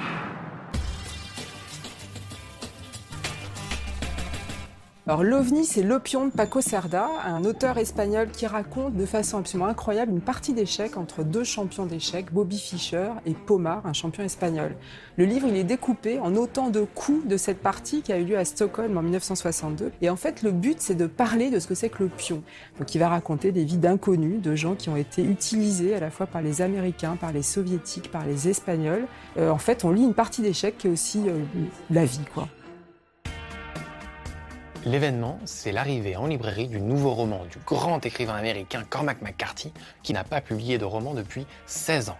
On va découvrir la quête impossible de Bobby Western. Bobby Western, c'est un plongeur en eau profonde qui va se retrouver malgré lui pris dans une chasse à l'homme. Mais peu à peu, on va oublier cette chasse à l'homme, on va oublier les forces du mal qui le poursuivent et on va être pris par ses réflexions, par ses souvenirs, le signe des grands romans comme Le Passager de Cormac McCarthy, c'est qu'on a envie de les reprendre encore et encore pour mieux comprendre le monde qui nous entoure. Le livre qui va changer votre vie, c'est Ton absence est que de Jon Kanman Stephenson, un grand auteur islandais. On va suivre un homme qui va retourner dans un fjord, un fjord dont l'auteur dit qu'il a la forme d'une étreinte. Et en fait, tout est comme ça. Ce n'est que poésie, ce livre. Euh, moi, il m'a complètement changé. Il a changé mon rapport au monde. Il y a quelques lecteurs à qui je l'ai conseillé qui sont venus vraiment me remercier en me disant que ce livre, c'était une révélation. Si vous aimez les romans de Frank Bouis, si vous aimez le style de Marie-Hélène Lafont, il faut absolument lire Les Silences de Luca Brunoni. Les Silences, c'est un roman qui évoque le sort des enfants déplacés en Suisse dans les années 60. Ils étaient placés un peu comme des commis, comme des esclaves au quotidien dans ces fermes. Et c'est le cas d'Ida, l'héroïne inoubliable que l'on va retrouver dans ce roman, et il faut absolument lire ce roman pour son style très ciselé, très marquant et très fort, et qui plus est, il a été traduit par Joseph Incardona, qui lui donne encore un peu plus de violence et de force dans l'écriture. La claque, c'est Julie Otsuka pour La ligne de nage. Là, on est aux États-Unis de nos jours. Début du livre, on est dans une piscine, en se disant oh, encore une histoire de piscine, et en fait, pas du tout. Vous êtes dans une histoire de relation mère-fille. Euh, cette mère qui était dans les camps au moment de la Seconde Guerre mondiale, qui, qui vient du Japon. C'est un livre absolument lumineux sur la relation entre une mère et sa fille et surtout la volonté pour une fille de redonner toute sa place à sa mère. Et c'est ça qui est très très beau dans ce texte. La Grande Librairie en direct sur France 5 avec Mathieu Ricard, Eric Deluca, Cyril Dion et Marie Charelle. Merci quand même à nos amis libraires qui, vous ne le saviez peut-être pas, décernent eux aussi chaque année un prix littéraire, le bien nommé prix des libraires. Et figurez-vous que Marie Charelle, ici présente, figure sur la première sélection de ce prix avec son roman Les Mangeurs de Nuit, fin du suspense le 17 mai, où l'on vous révélera le nom de l'heureux lauréat. Marie, on croise évidemment les doigts. D'ailleurs, je vous ai senti hein, quand même, en écoutant euh, cette libraire qui nous parlait d'un roman de l'américaine Julie Otsuka, tout ému. Julie Otsuka, c'est une romancière qui a, qui a compté, euh, notamment euh, l'un de ses précédents livres qui s'appelle Certaines n'avaient jamais vu la mer, je crois. Absolument, il est là et c'est. Je ne l'ai pas mis par hasard, Marie. évidemment, je le prendre depuis tout à l'heure. prévu. C'est une merveille sur, euh, sur le fond, sur la forme. C'est tout ce qu'on aime dans, dans les romans. Elle parle de, euh, de l'histoire de sa famille et du destin commun de, de ces Japonais, notamment de ces femmes qui sont parties, euh, qui ont quitté le Japon, qui sont allées en Amérique du Nord pour pour vivre un rêve américain qui s'est plutôt mm. révélé être un, un, cauchemar.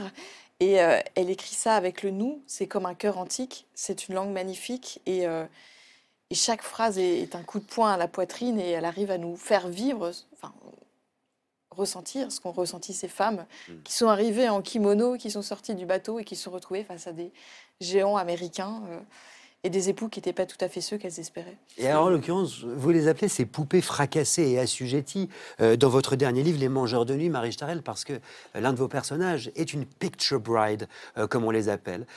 Précisément, pourquoi est-ce que vous êtes intéressé à cette histoire, vous? Ça peut paraître très éloigné de vous, comme ça. C'est très éloigné, et, euh, mais c'est très attaché au lieu euh, dont je, décris l'histoire dans le livre, qui est la Colombie-Britannique, où il y a eu aussi cette, euh, cette immigration des Japonais. C'est vraiment le lieu qui m'a amené, donné l'envie de parler de cette histoire que, que j'avais en tête, que je connaissais bien pour les États-Unis et, et que Julie Otseka nous a fait connaître vraiment par son livre. Bon, alors je vous le dis tout de suite, Les Mangeurs de Nuit, c'est un livre qui va plaire à toutes celles et ceux qui aiment lire des romans. Euh, quel que soit le roman, ça je vous le garantis. On est au lendemain de la Seconde Guerre mondiale, au Canada, et c'est l'histoire d'une rencontre entre deux parias, quelque part dans une forêt de Colombie-Britannique. La première s'appelle Anna, c'est une jeune fille d'origine japonaise qui s'est fait attaquer par un ours blanc. Le second s'appelle Jack et il est ce qu'on appelle un creek walker, c'est-à-dire qu'il s'occupe de compter les saumons dans les rivières pour instaurer des quotas de pêche. Et ils sont tous les deux très mystérieux et on va remonter, hein, comme une rivière, le fil de leur vie pour comprendre aussi et surtout ce qui les lie, ce qui les rassemble. Marie Charelle, et c'est intéressant, ces deux personnages sont d'abord des histoires. Les histoires. Ils ont été bercés euh, par les récits, par les contes, par les légendes, euh, par les mythes japonais pour la petite Anna et amérindiens euh, pour Jack. Ces contes, comme vous écrivez, c'est très beau, de mondes engloutis. Ces contes, est-ce que vous les avez inventés ou est-ce que vous les avez retranscrits? Parce qu'ils sont dans le livre. hein. Alors, je les ai retranscrits. Je suis vraiment partie en quête des, des mythes et des histoires locales, donc de cette région de, de Colombie-Britannique dont je parle dans le livre. Et euh, il y en a beaucoup. Euh, et j'ai pris ceux qui, qui faisaient sens par rapport euh, à ces personnages et par rapport à, à cette connexion qu'ils ont, eux, cette, euh, cette sensibilité qu'ils ont gardée euh, avec le vivant, Mm. avec la forêt. L'idée de départ le- du livre, c'était de parler de la forêt. Et on ne peut pas parler de la forêt sans parler de cette interconnexion. Et je suis assez euh, ravie de voir le bouquin de, de Richard Powers, L'Arbre Monde, parce Ah. que c'est- un peu ça, ce livre. C'est c'est un espèce de réseau de racines, d'envie, de parler de toutes ces connexions euh, qui a fini par aboutir à ce livre. et qui est très présent dans les histoires et dans la culture autochtone euh, des Amérindiens. Vous l'expliquez très bien. Et je remarque que cette culture amérindienne apparaît aussi dans les textes d'Éric de Luca et de Cyril Dion. Vous écrivez, Cyril, nous sommes ceux que nous attendions. Et vous précisez d'ailleurs que c'est une citation, euh, je crois. Les Indiens Hopi, oui, qui ont euh, d'une certaine façon fait passer un message aux, aux Occidentaux en disant euh, effectivement la situation est très grave et peut-être que personne ne va venir nous sauver. En fait, qu'il n'y a pas de sauveur euh, qui va descendre euh, du ciel et que nous sommes ceux que nous attendions et qu'en fait les, forces de, sauvetage que, nous espérons, elles sont déjà là. Et c'est très beau, effectivement, et c'est très beau dans votre livre euh, à quel point ces cultures en fait se- s'entrechoquent et à quel point on a besoin de retrouver et de réapprendre un certain nombre de choses qui ont été considérées pendant des siècles comme des choses arriérées. En se disant ces gens n'ont rien compris, alors qu'en réalité c'est eux qui aujourd'hui pourraient éclairer le présent euh, d'une façon très très indispensable. Et ça vaut pour les contes amérindiens, mais aussi pour les contes japonais. Parce qu'en l'occurrence, votre héroïne, elle a un père qui s'appelle Kuma, qui fait partie de la première génération d'immigrés japonais. Et c'est ce père qui lui raconte l'histoire des mangeurs de nuit. Qui sont-ils Euh, Les mangeurs de nuit qui donnent euh, leur titre euh, à votre roman? Alors ça, c'est un, pour, pour le coup, c'est un conte que j'ai euh, inventé. Je m'en doutais. C'est- c'est- enfin, Kuma qui l'a qui l'a inventé parce que euh, lui, c'est un rêveur, c'est un poète. Et quand sa femme arrive, il veut lui offrir ce qu'il a de, de- de- de plus fort en lui. Sa richesse, c'est la poésie, c'est la capacité d'émerveillement. Et donc, il lui parle de, euh, de ces lucioles qui, évidemment, existent au Japon. euh, et il, il envoie au, au Canada. Elles sont plus grosses parce que tout est plus grand en Amérique. Et il lui dit elles sont, elles, elles sont là pour toi. Elles attendaient de se nourrir de la brume de beauté. Euh, en attendant, elles dévoraient la nuit. Donc, c'est ce personnage-là, ce qui, euh, qui a cette capacité d'émerveillement, qui sait voir euh, le beau euh, dans des lucioles, dans les forêts, euh, autour de lui, et qu'il veut ouvrir à sa femme. Elle, elle est un peu moins ouverte à ça parce qu'elle est elle est dans la survie. C'est pas toujours facile quand on est dans la survie et les contingences matérielles de, de s'émerveiller. Je crois que c'est d'ailleurs une des difficultés d'aujourd'hui. Et cet homme qui croit aux histoires, il, il écrit, c'est- il dit, c'est très beau à sa petite fille, le monde se porterait bien mieux si l'on racontait plus d'histoires. Vous validez ça, Mathieu Ricard? Oui, ben, les contes et les histoires sont très présentes euh, en Orient, bien sûr. Euh, c'est des contes didactiques qui ont toujours un sens euh, plus qu'une simple histoire et qui, qui sont une manière plus facile d'aborder des vérités profondes. C'est Nancy Houston qui dit euh, pour les humains, raconter des histoires, c'est notre façon d'être au monde. C'est-à-dire que c'est en racontant des histoires qu'on est capable de partager notre subjectivité et notre vision du monde avec d'autres humains et potentiellement ensuite de construire. Alors ça, c'est Harari qui dit ça, qui dit que le fait de raconter des histoires est peut-être ce qui fait que les humains ont été capables de mobiliser des millions de personnes ensemble pour coopérer et donc ce qui a permis aux humains aussi de prendre le dessus sur d'autres espèces. Mais on est aussi façonné par des histoires. Quelles histoires, par exemple, vous, Marie Charelle, ont façonné votre imaginaire, votre vie euh, de femme, mais aussi d'écrivain? Il y en a beaucoup. Euh, je trouve que les, les- les romans, euh, Richard Powers, c'est l'un de mes, euh, de, de- de- de- de mes maîtres, à la fois dans, dans- dans les récits, dans l'art d'entremêler les- la petite histoire et la grande histoire. Euh, je trouve fascinant ce pouvoir qu'ont les romans de nous faire découvrir des univers qu'on n'avait même pas forcément envie de découvrir parce qu'on ne savait pas qu'ils existaient. De plonger dans un métier, dans un pays, dans une, époque qui est autre. Et je crois que ça, euh, c'est une des clés aussi pour euh, nous reconnecter et pour retisser ce lien qu'on a perdu. Il y a l'anthropologue Nastasia Martin qui dit qu'on vit une crise du récit, qu'on n'a pas encore de récit, qu'on n'a pas, euh, je cite ces mots, métabolisé la, la crise écologique qu'on est en train de vivre.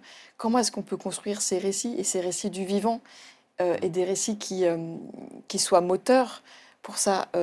Moi, c'est ce que je cherche dans mes lectures. C'est ce que j'essaye de faire modestement. Et là, j'avais envie de parler de, de la forêt, de ces forêts qu'on aime, qu'on est en train de détruire, qui sont en train de disparaître sous nos yeux. Le- la Colombie-Britannique a eu un dôme de chaleur il y a deux ans, Mm. terrible. Euh, je voulais la montrer telle, telle qu'on l'aime, telle qu'on devrait la vivre, qu'on voudrait la vivre, et, ce qu'on est en train de perdre. Alors, ce qui est très beau, c'est que c'est aussi un roman euh, historique. C'est moi, c'est ce que j'ai trouvé euh, très fort personnellement, euh, parce qu'en fait, vo- votre héroïne Anna, dans Les Mangeurs de nuit, elle est accompagnée par toutes les histoires que lui a racontées son père, et ces histoires vont lui permettre de survivre littéralement dans un environnement très hostile.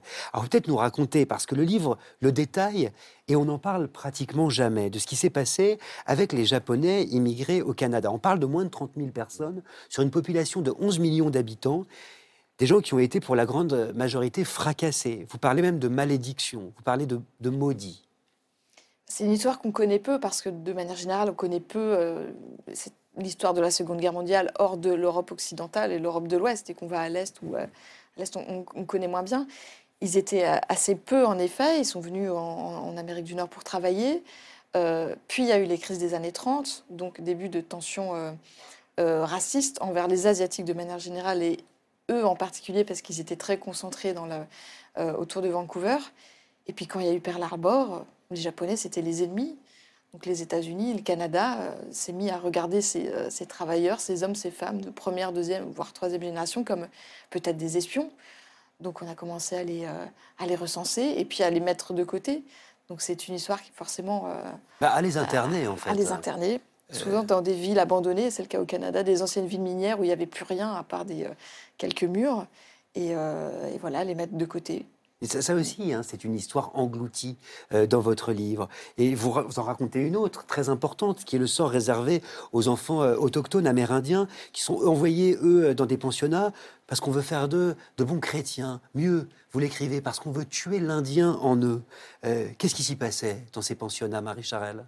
Ah, c'est l'autre, euh, un des autres pans euh, dramatiques et douloureux de l'histoire euh, canadienne dont on parle de plus en plus parce qu'il y a des, révélations régulières sur ces pensionnats où ces enfants étaient maltraités, acculturés, oui, maltraités dans tous les sens du terme. On leur coupait les cheveux, on leur, on changeait leur nom. Le Canada n'a pas encore tout à fait réglé cette histoire-là et n'en finit pas de- de- de- de avoir des difficultés à regarder se passer en face. C'est drôle parce que tout au long de ma lecture de votre livre, j'ai j'ai eu une phrase en tête. Déjà, j'ai pensé à un mot, j'ai pensé au souvenir. Et dans mon livre, où j'écris toujours plein de choses, j'ai écrit souvenir au moins 17 fois. Je m'en suis rendu compte ce matin, comme s'il y avait cette question quelque part qui me hantait et qui me semble centrale euh, dans votre livre. Je vous la pose cette question, Marie Charelle, parce qu'elle m'a hanté. De quoi faut-il à tout prix se souvenir? Je crois qu'il faut se souvenir que ça va être un peu étrange comme réponse, mais que euh, on n'apprend rien. En fait, l'être humain n'apprend pas de ses erreurs. Euh, à chaque génération, on commet les mêmes erreurs. Alors comment comment l'éviter et comment faire en sorte qu'on ne retombe pas dans ces pièges-là, ces pièges de l'intolérance? Moi, ce qui m'obsède, je crois, c'est ces échos de l'histoire. C'est-à-dire, euh, il y a une crise économique, on regarde des étrangers, on les monte du doigt, on les prend comme bouc émissaires, on les enferme. Cette histoire-là, elle se répète partout, sur tous les continents. Cette intolérance-là, pourquoi on n'arrive pas à s'en souvenir? À chaque fois, on se dit plus jamais ça, c'est fini. On refera jamais ces erreurs-là, on les refait. Je crois que c'est ça qui, m'obsède et qui fait que peut-être dans mes livres, j'ai envie de parler d'histoires un peu, euh, un peu cachées ou mal dites parce que euh, c'est désespérant. En tout cas, c'est difficile de ne pas désespérer de ça, je trouve. Savez que les plaques minéralogiques au Québec, elles sont toutes, je me souviens. C'est écrit dans toutes les plaques des voitures. Ah oui, c'est difficile, mais souvenir, donc, en tout cas, des, sources d'une tradition vivante euh, qui permet d'explorer la réalité, qui permet de se relier à ce qui a du sens. Et c'est sûr, quand on perd ces traditions, et parlez de ses enfants, mais ils ne parlaient plus leur langue. Et après, on les renvoyait adolescents, ils ne parlaient pas la langue de, leurs parents, mais on les renvoyait un peu exprès. Donc, c'était une complète déstabilisation de toutes, les familles, des sociétés. Il y avait des fausses communes vous étiez à peine identifiés, qu'on retrouve maintenant. Ça a été vraiment une période extrêmement sombre au Canada. Puis se souvenir évidemment du lien, du lien qu'on a avec le vivant quand même. Et euh, c'est quelque chose qui triomphe dans votre livre à travers les descriptions de paysages notamment. C'est une question que je me suis posée. Comment on décrit un paysage? Comment on fait ça? C'est à l'écrivain, à la romancière que je m'adresse ici. Ah, c'est le pouvoir de, euh, de l'imagination et le pouvoir des mots. Euh, je crois que ce livre était aussi une, une- une- une réaction, mais épidermique, euh, au sens propre au, confinement. J'avais besoin de, respirer dans mes lectures, dans mon écriture, et de me dire, bah, euh, c'est ce, de ce ça dont on a besoin. Moi, pendant le confinement, je l'ai beaucoup ressenti, je pense beaucoup d'entre nous, mais euh, en fait, on est déjà confiné la plupart du temps à Paris. On ne s'en rend pas compte parce qu'on peut sortir dans la rue, mais on ne sort pas vraiment. On n'a pas les pieds dans la terre, on a les pieds dans le béton. Euh, ça, c'est pas normal. Et, euh, avec ce livre-là, c'était aussi ma quête à moi de, retrouver les, euh, les forêts, cette connexion un peu, euh, un peu mystérieuse. L'idée n'était pas de sacraliser la nature parce que ça n'a aucun sens non plus. Mais non, de, mais de capter quand même, de capter quelque chose de l'ordre de la vitalité d'un paysage. Euh, et ça, ça passe par l'écriture. et du ressourcement, de ce, ce profond ressourcement qu'on ressent quand on est près du verre, près de la nature. C'est très concret, c'est physique, euh, c'est physiologique Et presque. et c'est un une des vertus du- des livres, hein, quand même, c'est de nous déconfiner. Enfin, moi, ce que j'ai beaucoup aimé dans, dans votre livre, c'est qu'il y avait du. Après, c'est des, euh, des auteurs que j'adore, mais il y avait du Jim Harrison, il y avait du, euh, il y avait du Richard Powers, il y avait du Et au milieu qui nous coule une rivière. Là, c'est plutôt un film, mais il y avait ce- cette capacité justement à nous projeter dans le vivant et dans la nature à travers un livre, même en étant dans un environnement euh, urbain. C'est ce que j'avais envie aussi d'amener au lecteur, de le- l'emmener avec moi dans les grands espaces américains. Oui, et puis de capter quand même quelque chose, de capter par l'écriture, peut-être même de préserver quelque chose qui est possiblement amené à disparaître. C'est aussi ça, écrire. Et c'est ce qui, euh, cette, euh, cette connexion à la nature, ce, ce- ce- ce mystère sur lequel on ne sait pas toujours mettre de mots, mais qu'on peut trouver des mots dans d'autres langues qu'on ne sait pas traduire avec la nôtre, euh, c'est ça notre bien commun, le plus précieux qu'on est en train de détruire. J'avais envie de le faire vivre dans ce livre. Mathieu Ricard, vous qui êtes aussi photographe et qui retenez par vos images Ouais. quelque chose d'une beauté. Quand vous parliez de la description des paysages, ça, évoque le livre de Henri Taine sur le voyage aux Pyrénées. Il y a des descriptions de paysages avec des brumes matinales. Enfin, ça fait des mots qui. moi, je le dis dans des mots très ordinaires, mais le lire, ça, évoque finalement pour un photographe, euh, on voit tout de suite la, la vision. Et finalement, un photographe, c'est faire chanter ce que la nature vous donne, faire chanter les couleurs, faire chanter la lumière. Photographie, c'est-à-dire peindre avec la lumière. C'est Et donc, c'est sûr que c'est voir tout, se pénétrer entièrement. Moi, je, enfin, je regarde des images d'autres photographes, euh, euh, que je découvre, de collègues photographes, et je, je, je m'en imbibe un peu comme euh, la terre sèche prendrait imbiber de la pluie, de la beauté, mais c'est pas descriptif, je ne peux pas mettre des mots dessus, mais l'ensemble de la beauté éduque ma vision. Il faut euh, tous et toutes, que vous vous imbibiez, à mon avis, des mangeurs de nuit de Marie Charel. Je vous le redis vraiment, c'est le livre à lire ou à offrir même à, tous ceux qui aiment les romans, les vrais romans, les grands romans, c'est ceux qui vous trimballent sur des générations, qui vous font voyager, qui vous font pleurer, parce qu'il est question aussi de nature qui pleure, d'histoire qui pleure euh, dans ce livre. Et même, je vais vous faire une confidence, moi j'ai pleuré au dernier mot de ce livre. C'est un mot en deux lettres qui m'a fait éclater en sanglots. C'est quand même suffisamment rare pour être noté. Les Mangeurs de Nuit aux éditions de l'Observatoire. Ce que je vous propose maintenant, si vous le voulez bien, c'est un petit shot de lecture à voix haute. Ça fait jamais de mal. Avec la comédienne Anne Consigny. On se retrouve juste après en direct sur France 5 avec Cyril Dion, Éric Deluca, Marie Charelle et Mathieu Ricard, avec qui on reviendra dans le détail sur son beau plaidoyer pour le vivant. À tout de suite. Le soir tombait vraiment très vite dans ce pays. Dès que le soleil disparaissait derrière la montagne, les paysans allumaient des feux de bois vert pour se protéger des fauves.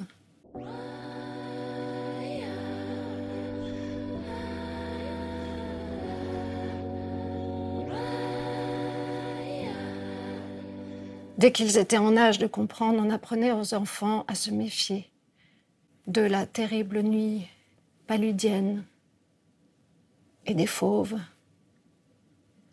Pourtant, les tigres avaient bien moins faim que les enfants. Ils en mangeaient très peu. En effet, ce dont mouraient les enfants,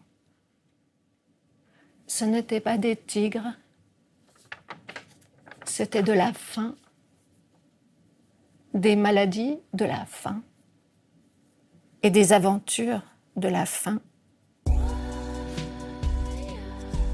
Que faut-il faire pour bien lire un texte comme celui-ci? Pour essayer de le lire, il faut en tous les cas euh, le comprendre. Donc je le découpe en petits morceaux. Je le mets par, euh, par couleur, par sens. En rouge, c'est quand on parle des enfants. En bleu, c'est quand on parle de la plaine.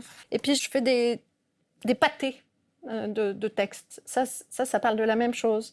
Ça, ça, puis je peux, je peux mettre des flèches entre là et là.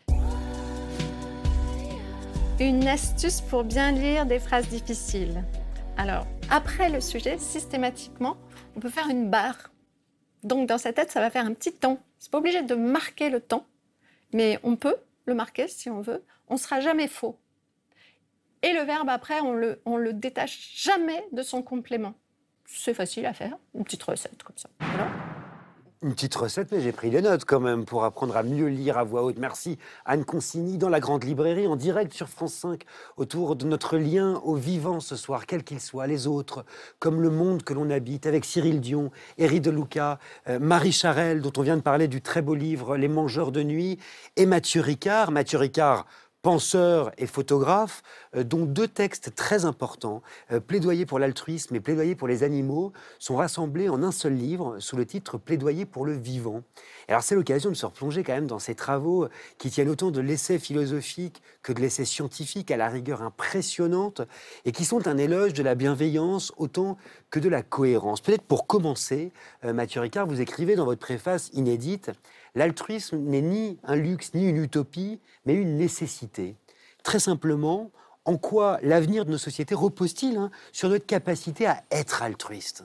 Alors, si vous voulez, un des grands défis du XXIe siècle, c'est de pouvoir relier trois échelles de temps. Hein, vous avez le court terme, une mère en Afrique qui doit nourrir ses enfants demain, ou alors un investisseur qui fait des investissements ultra rapides dans le New Jersey euh, au, millionième de seconde, et fait, il ne fait, plus rien, les ordinateurs font des investissements. Donc ça, c'est très très rapide. Et puis vous avez le moyen terme qui est la manière finalement de s'épanouir dans l'existence, de mener une génération, une famille, une vie. Et on a le droit de, pouvoir euh, accomplir les aspirations qui vous sont les plus chères pour que une vie qui vaille la peine d'être vécue. Et puis il y a une nouvelle échelle de temps qui allait jusqu'à, disons, il y a quelques siècles, bah, disons, il y a 12 000 ans, nous étions environ 1 million, entre 1 et 5 millions sur Terre. Donc l'impact qu'on pouvait avoir, puis qu'on a commencé à, déjà à dégager bien des grandes espèces, malgré tout, on pouvait jeter certaines choses, Enfin, l'impact était minimal vu qu'on était 5 millions. Ensuite, il y a eu la sédentarisation avec l'Holocène, qui est une période de- extrêmement stable de climatique, qui a permis l'agriculture. Donc les nomades se sont fixés, donc l'accumulation des biens, l'élevage, etc. Ça a provoqué une explosion de, civilisation, comme on appelle. Un milliard en 1900 et maintenant 8 milliards aujourd'hui. Donc si vous voulez, le pouvoir euh, de l'être humain d'agir sur la planète avec les énergies fossiles, atomiques, etc., a été multiplié des millions de fois. Mais le soin de l'autre, euh, le care, la, la bienveillance qui était, régissait les rapports dans les sociétés de chasseurs-cueilleurs n'a pas augmenté avec la même magnitude. Donc, si vous voulez, imaginons que la plupart des gens, sauf quelques, quelques fous furieux, veulent un monde meilleur. Il faut trouver un concept qui permette aux personnes qui s'occupent de l'extrême pauvreté au sein de la richesse, la justice sociale, aux personnes qui essaient de définir des conditions de vie au travail et ailleurs, aux scientifiques de l'environnement, de s'asseoir autour d'une même table et de trouver un concept qui leur permet ensemble d'œuvrer et non pas un dialogue de, de schizophrène. Donc l'égoïsme, c'est-à-dire le chacun pour soi, c'est de maximiser les préférences personnelles, ça c'est la définition de l'homo economicus, donc d'oublier l'avenir, c'est de penser, comme disait Churchill, un homme d'État pense aux, prochaines générations, un homme politique aux prochaines élections, c'est tout ce qui fait le court-termisme, et c'est aussi de se dire, j'ai entendu euh, un milliardaire américain, Stephen Forbes, dire sur Fox News, à propos de la montée des océans, qu'il trouvait absurde de changer les comportements maintenant pour que quelque chose se passerait dans 100 ans, après moi le déluge. Et, mon, marxiste favoriste, euh, Groucho Marx, disait pourquoi me préoccuper des générations à venir? Qu'elles ont fait pour moi? Donc l'égoïsme ne fait pas l'affaire. Donc il y a un concept qui est pragmatique et qui permet le fil d'Ariane, c'est la considération d'autrui pour remédier à la pauvreté au sein de la richesse, pour mener une vie via, vivable et pour se préoccuper des générations à venir. Mais est-ce que c'est une disposition naturelle, ça? Est-ce que c'est instinctif? Ou alors, est-ce que ça s'apprend? La grande question, c'est qu'on a longtemps pensé, enfin, pas beaucoup de philosophes, hein, il y en a eu pas mal, que, que on était fondamentalement égoïste. La, psychologie contemporaine, même jusqu'à très récemment, a pris comme un paradigme acquis que, en gros, gratter à la surface d'un altruisme, c'est l'égoïsme qui va saigner, c'est-à-dire que vous trouverez toujours quelque part une motivation égoïste dans tous les comportements, quels qu'ils soient, en, bien, si vous allez bien chercher. Or, il s'est avéré que c'est ce qu'on appelle de la science de salon.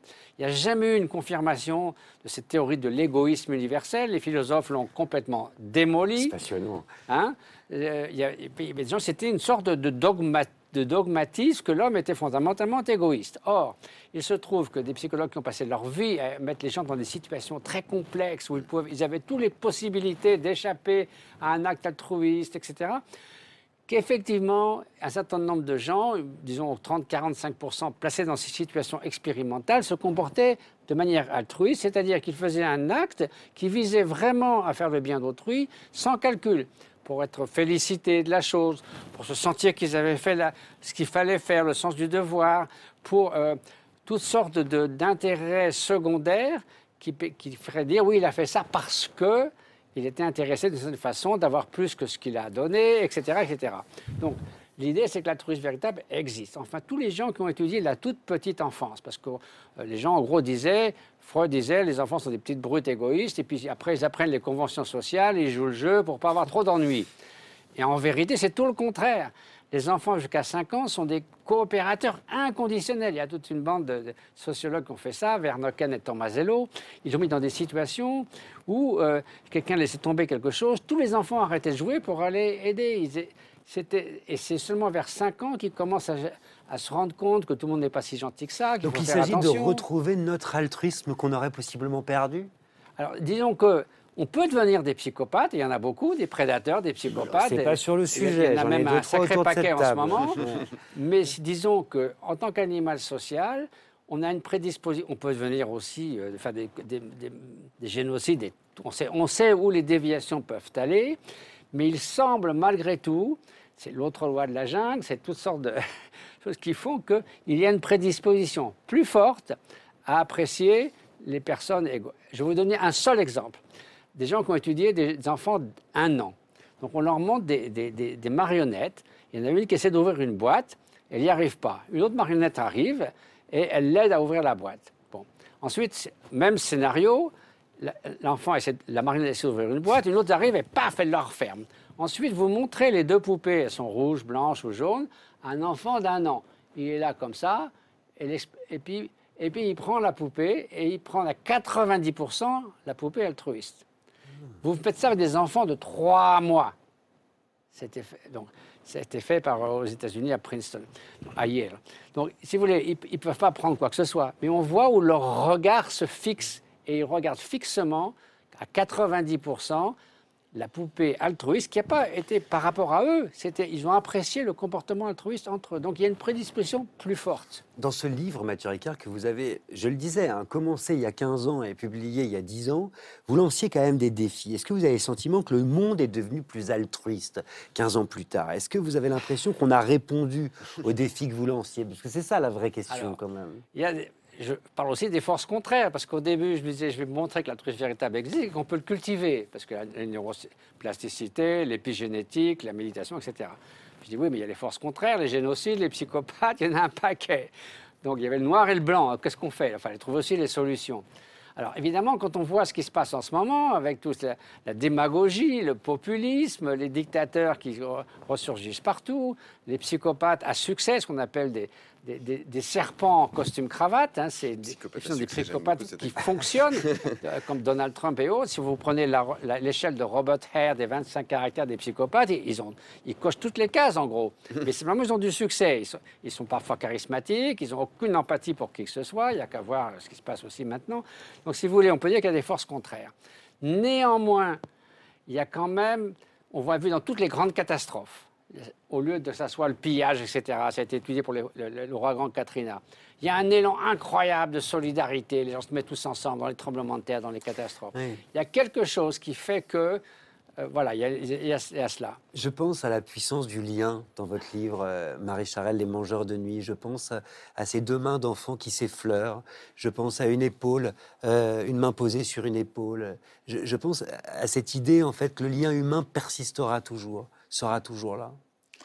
C'est le cas, mais je crois que la, la grande question que, que vous abordez aussi dans, dans ce livre, c'est comment euh, on passe de cet altruisme individuel ou de- au niveau de, de petites collectivités au niveau des États et des démocraties qui ne pensent qu'à la prochaine élection et qui échouent depuis euh, les années 70 à prendre en compte ce problème. Et je trouve qu'il y a une piste que vous évoquez, moi, qui m'a surpris et qui m'a fait beaucoup réfléchir, c'est vous, vous expliquez que les changements de civilisation, de Culture. Quand on passe des sociétés européennes fondées, dont la prospérité est fondée sur l'esclavage, au rejet de l'esclavagisme, qu'est-ce qui fait que ça passe au niveau collectif? C'est qu'à un moment, C'est un sujet passionnant. les gens. Moi, honte. ça a été un des grands déclics de la recherche, parce que j'ai passé cinq ans de recherche acharnée pour ce livre, je dois dire. J'ai été une fois confronté, enfin, rencontré André Consponteville. Il m'a dit c'est très joli, Mathieu, toutes ces histoires de méditation, de devenir un meilleur être humain, mais nous sommes identiques au temps d'Aristote, nous sommes les mêmes êtres humains. Aristote est en faveur de l'esclavage, aujourd'hui c'est absolument impensable. Les institutions ont changé, nous n'avons pas changé. Bon, André a une, façon de parler qui est très convaincante. Je n'ai pas su quoi répondre, mais j'ai bien réfléchi après. Oui, nous sommes peut-être génétiquement identiques, mais nous sommes si différents de la façon dont nous avons grandi dans une culture différente. Nous sommes différents du point de vue de l'épigénétique, nous sommes différents de la façon dont, à cause de la neuroplasticité. Donc, un enfant qui grandit dans un. Qui, dès l'enfance, on lui dit que la- l'esclavage est une abomination, il va être différent, certainement, de notre époque. Donc, si vous voulez, l'articulation entre, entre les individus et les cultures est passionnante. C'est comme deux lames d'un couteau qui s'aiguisent l'une l'autre. Et il y a toute une science de l'évolution des cultures. Et le- le- la, la magie de ça, c'est que ça va plus vite que les gènes.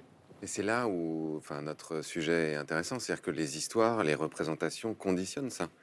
Moi, je, enfin, je regarde ça du point de vue des films, des séries aujourd'hui, des adolescents ou des enfants qui regardent des séries, par exemple, où euh, ce sont des héroïnes plutôt que des héros, où elles sont euh, euh, bisexuelles ou, euh, ou homosexuelles plutôt qu'hétérosexuelles. Un moment, elles se construisent avec des relations et des représentations du monde qui sont différentes, qui créent de la tolérance, qui créent une ouverture sur le monde qui n'est absolument pas la même. Donc c'est là où nous, raconteurs d'histoire, et où tous les raconteurs d'histoire, et surtout ceux qui ont des histoires qui voyagent dans le monde entier, ont une euh, responsabilité considérable. D'ailleurs, ça vaut aussi pour tout le monde vivant, parce que dans votre plaidoyer pour les animaux que vous avez publié aussi il y a une dizaine d'années, vous racontez que quand il est sorti, il a été accueilli avec une grande hostilité. Aujourd'hui, aujourd'hui, les choses ont quand même, plus que les autres livres, disons. mais les choses ont beaucoup changé en une dizaine Oui, d'années. oui, les choses ont changé. Si vous voulez, à l'époque, on était encore dans le code civil, les animaux étaient des biens meubles. C'est un bouton, c'est un tabouret qui se déplace. Quoi. Bon, heureusement, ça a changé, c'est des êtres sensibles. Il y a encore énormément à faire, mais enfin, à force de marteler, comme disait euh, un des grands avocats des droits des animaux, Tom Reagan, si les murs des, des- des abattoirs étaient, fait- étaient transparents, on ne pourrait plus, si on voyait vraiment ce qui On se passe. végétarien, ouais. Et Je il y a un rapport de, l'INRA. Oui, Je croyais que c'était Paul McCartney qui avait dit ça. oui, mais non, il l'a repris. Il l'a piqué. Il y a, si vous voulez, il y a un rapport de- du CNRS et de l'INRA. On leur a demandé aux scientifiques de vraiment essayer de voir si on pouvait améliorer l'élevage intensif, l'élevage industriel d'une certaine façon pour le bien-être animal. Ils ont étudié ça sous toutes les coutures pendant des années. Et leur, leur conclusion, c'est que c'est- ils n'ont pas pu, toutes leurs recommandations n'en servaient à rien et ça n'a pas été amélioré parce que ce n'est pas améliorable. Et qu'il est impossible d'améliorer le bien-être animal dans l'élevage intensif. Point final. Donc voilà, il faut prendre les, tirer les conséquences de ça. Les, choses que montre L214, on les a poursuivis autant au tribunal, maintenant heureusement on poursuit les éleveurs, c'est la vérité, c'est la façon dont les choses se passent. Donc il ne faut pas fermer les yeux et tout ce que je demandais dans le plaidoyer pour les animaux, c'est pas un jugement moral, c'est pas condamner qui que ce soit. J'ai dit simplement ne détournez pas le regard, Oui, c'est ça. considérez les faits et puis décidez par vous-même. Et après tout, voilà. Et comme disait Lamartine, on n'a pas deux cœurs, un pour les humains, pour les animaux, on a un cœur, on n'en a pas, parce que finalement la souffrance, c'est la souffrance. Mais pourquoi c'est si difficile de regarder les choses en face, justement? Parce que c'est pas pratique. Parce que Mhm. ça remet en cause beaucoup de choses qu'on n'a pas envie. Moi, j'arrive, si j'arrive quelque part et vous dites je suis végétarien, euh, si j'ai dit j'ai diabète, on dira mon pauvre, il ne faut pas vous preniez de sucre. Si je dis suis végétarien, c'est comme si je, faisais un reproche simplement en disant que je ne veux pas manger euh, mes amis parce que les animaux sont mes amis, je ne les mange pas mes amis. C'est brusquement, c'est comme si j'étais, euh, j'arrivais avec ma morale en disant aux gens vous êtes des malfaiteurs. Ça, parce que effectivement, nos relations aux animaux, si vous voulez, autant des chasseurs-cueilleurs, ils étaient différents. Le jaguar, il n'était pas inférieur, parce que moi, j'ai vu une tigresse au Népal, je me disais, je me sentais pas supérieur. Donc, ils les connaissaient. Et quand ils ont commencé à les élever, ben, ils, ont ils- ils vivaient avec la vache ou le mouton, ils donnaient un nom, puis à un moment donné, il fallait la tuer, donc il fallait une justification. Alors, soit c'était donné par le bon Dieu, soit ils n'ont pas d'âme, soit ils sentent rien, soit c'est des animaux machines, donc on peut faire tout ce qu'on veut, parce qu'on ne veut pas de dissonance cognitive. Et mais en fait, on ne s'est jamais réconcilié avec cette idée. Mathieu C'est des êtres sensibles et que, que ce soit professeur d'université ou un- une chèvre, si on met un couteau, couteau dans le ventre, ben, c'est à peu près la même chose. J'ai qu'une question, moi. Est-ce que euh, vous avez encore de l'espoir? Alors, mon ami Ignatius Bertrand disait il est trop tard pour être pessimiste. Parce que sinon, on ne fait rien et on aboutit à rien. Maintenant, il est un peu plus pessimiste qu'avant. Disons que mon ami Johan Rockstrom, qui est un très grand spécialiste de l'environnement, il parlait justement de cette, urgence climatique. Quand quelque chose, une menace est imminente, qu'il faut, il faut faire beaucoup de choses pour y arriver et qu'on ne fait pas grand-chose. En gros, rester en dessous de 1,5 degré, c'est fichu. Bon, maintenant, pour rester en dessous de 2 degrés, qui ferait quand même des bouleversements énormes sur la planète, on a une dizaine d'années pour prendre des mesures qui sont possibles, mais qui supposent des changements drastiques de nos manières de, de- de consommer. Quand un Américain moyen émet 200 fois plus de CO2 qu'un Zambien et un Qatari 2000 fois plus qu'un Afghan, ça ne marche pas, ce système. Ça s'appelle Plaidoyer pour le vivant de Mathieu Ricard. C'est publié dans la collection Bouquins. C'est un livre qui vous donnera grande matière hein, à réfléchir, à penser. Je vous invite aussi à vous plonger euh, dans les carnets d'un moine errant, vos mémoires, Mathieu Ricard, publié l'année dernière aux éditions euh, Alaris. C'est un livre qui est quand même assez impressionnant et ça mérite d'être noté. C'est déjà l'heure de se quitter, figurez-vous. Et il faut conclure cette émission. Alors comment je fais? Ben, Je vais demander à quelqu'un autour de cette table de prendre ma place pour une belle conclusion. Cyril, est-ce que vous êtes d'accord? Bon, allez, d'accord. Allez, d'accord. Puisque c'est comme ça. Puisque c'est comme ça, je vous la donne. On pourrait se dire que la poésie ne peut rien, ne sert à rien, que c'est tout juste un bel ornement. Car que peuvent les vers de Rimbaud face aux chars de Poutine? Que valent les trésors délicats d'Emily Dickinson quand le climat se, se dérègle, que les forêts brûlent, que l'eau vient à manquer? Rien. Et tout à la fois. Car c'est de piétiner la poésie que ce monde est malade. D'ériger des tours, de construire des parkings, d'aligner des hangars, de mobiliser nos yeux, nos sens sur des myriades d'écrans, de caresser à longueur de journée de petites plaques de verre rétroéclairé, plutôt que des pots, des écorces, des ruisseaux. Ce que nous perdons aujourd'hui, sous le coup de butoir de la croissance et de la compétitivité, c'est la poésie du monde. Les dauphins du fleuve Yangtze, les phoques moines des Caraïbes, les pumas de l'Est américain, les brises fraîches des nuits d'été. Alors peut-être que ce que le monde nous disait à bas bruit et qu'il commence désormais à rugir, c'est que notre salut tient à la poésie, à un basculement de priorité, que nous ne sommes pas venus en ce monde pour produire et consommer et construire pierre à pierre le cauchemar climatisé que Kerouac et Miller vomissaient, que nous sommes ici pour les étreintes, les baisers, les horizons rougeoyants et le babillage des merles, pour nous tenir debout, libres et dignes, pour planter, veiller, perpétuer. Vous vous dites peut-être que je suis un rêveur, mais je ne suis pas le seul. Alors j'espère qu'un jour, vous viendrez rêver avec nous, et le monde ne fera plus qu'un. Merci. Merci Cyril Dion qui pique, qui cite, euh, qui traduit ici le rêveur euh, John Lennon en 1971, Imagine.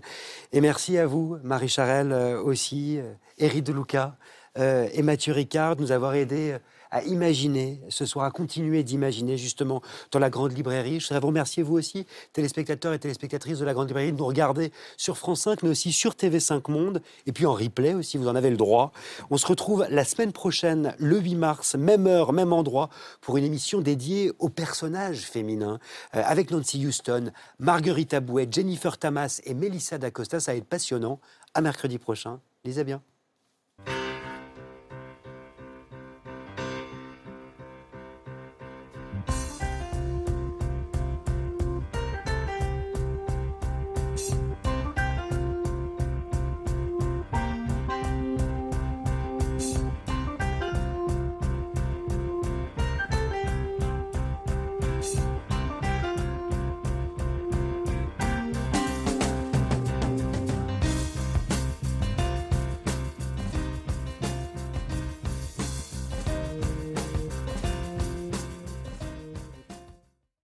C'était La Grande Librairie, un podcast de France Télévisions. Si ça vous a plu, n'hésitez pas à vous abonner pour ne rien louper.